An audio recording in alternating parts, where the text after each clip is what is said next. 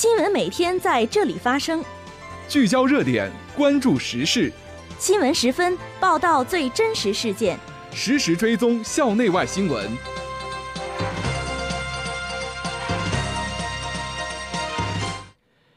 听众朋友，下午好，欢迎收听今天的新闻十分。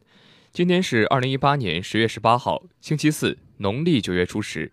今天夜间到明天白天，聊城地区天气晴，气温四度到十九度。这次节目的主要内容有：学校召开服务新旧多能转换重大工程建设工作落实推进会；我校三位教授入选省社会科学名家；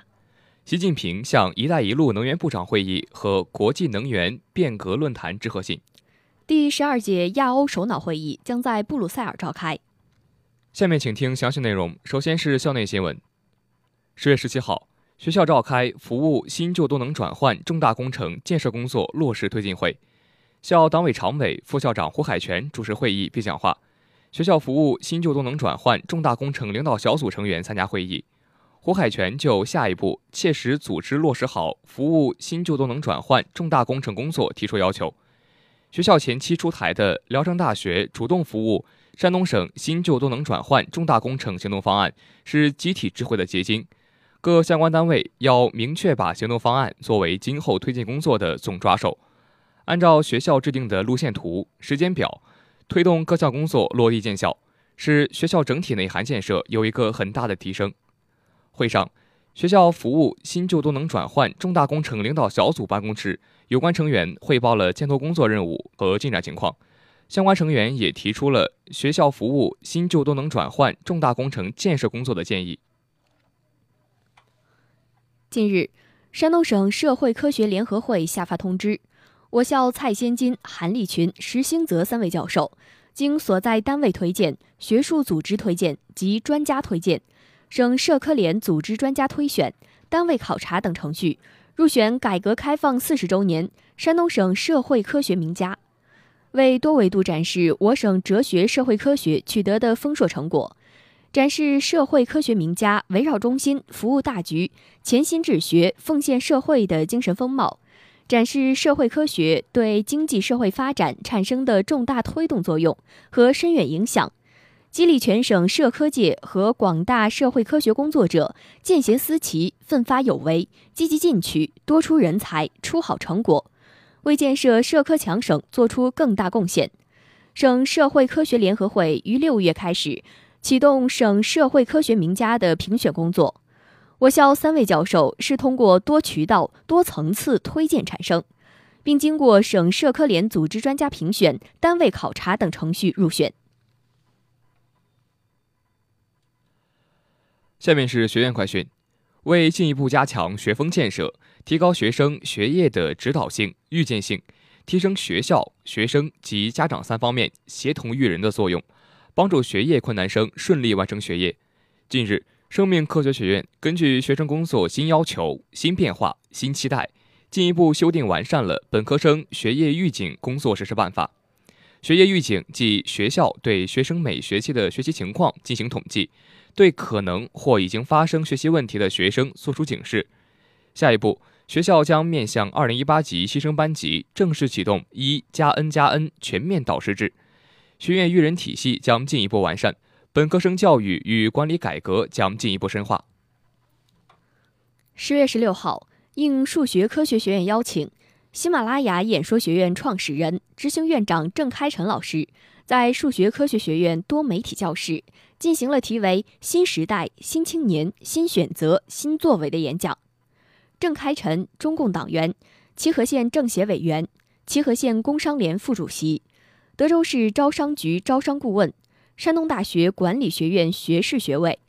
山东省工商联异地企业家商会秘书长，济南市先行区投资有限责任公司副总经理，聊城市祥云盛世企业管理有限公司总经理。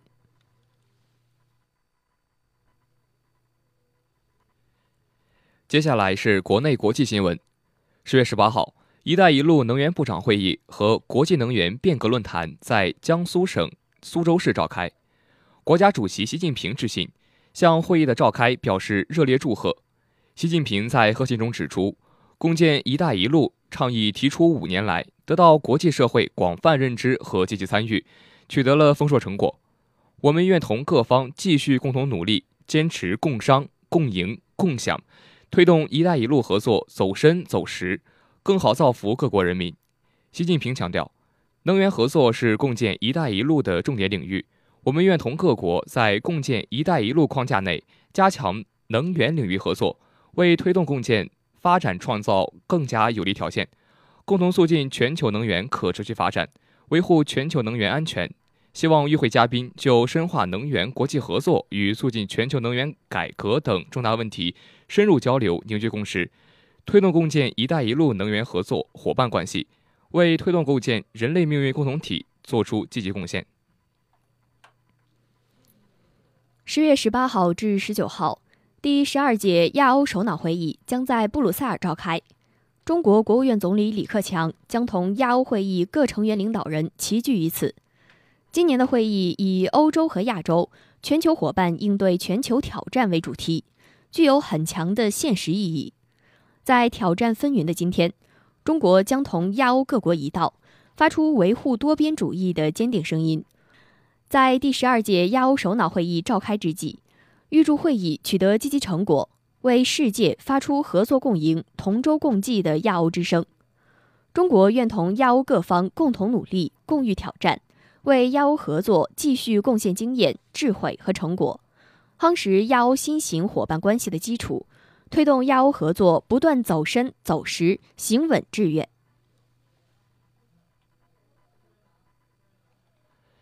十月十七号，国家主席习近平在人民大会堂会见俄罗斯总统办公厅主任瓦伊诺。习近平指出，上个月我出席第四届东方经济论坛期间。同普京总统进行了很好的会晤，我同普京总统保持密切交往，对中俄全面战略协作伙伴关系深入发展发挥了很好的引领作用。习近平指出，中共中央办公厅同俄罗斯总统办公厅合作机制是我们双边交往的独特渠道，十分重要，也体现着中俄关系的特殊性和重要性。瓦伊诺表示，普京总统高度评价。同习近平主席在第四届东方经济论坛期间的深入会谈，并期待着同习主席再次会晤。同中国的战略合作是俄罗斯对外关系不折不扣的优先方向。在第五个国家扶贫日到来之际，中共中央总书记、国家主席、中央军委主席习近平对脱贫攻坚工作作出重要指示，强调：只要各地区各部门切实担起责任。真抓实干，只要贫困地区广大干部群众继续奋发进取、埋头苦干，只要全党全国各族人民万众一心，咬定目标加油干，就一定能如期打赢脱贫攻坚这场硬仗。十月十六号是中国第一颗原子弹爆炸成功五十四周年纪念日，连日来刊载中国第一颗原子弹爆炸成功新闻的一九六四年。十月十六号的《人民日报》刷爆互联网，也让我们正在兰州参会的中国核科学家们回忆起与核同甘共苦的岁月。听众朋友，今天的新闻时分就为大家播送到这里。编辑张莹，播音王亚楠、刘涛，感谢您的收听，下次节目再会。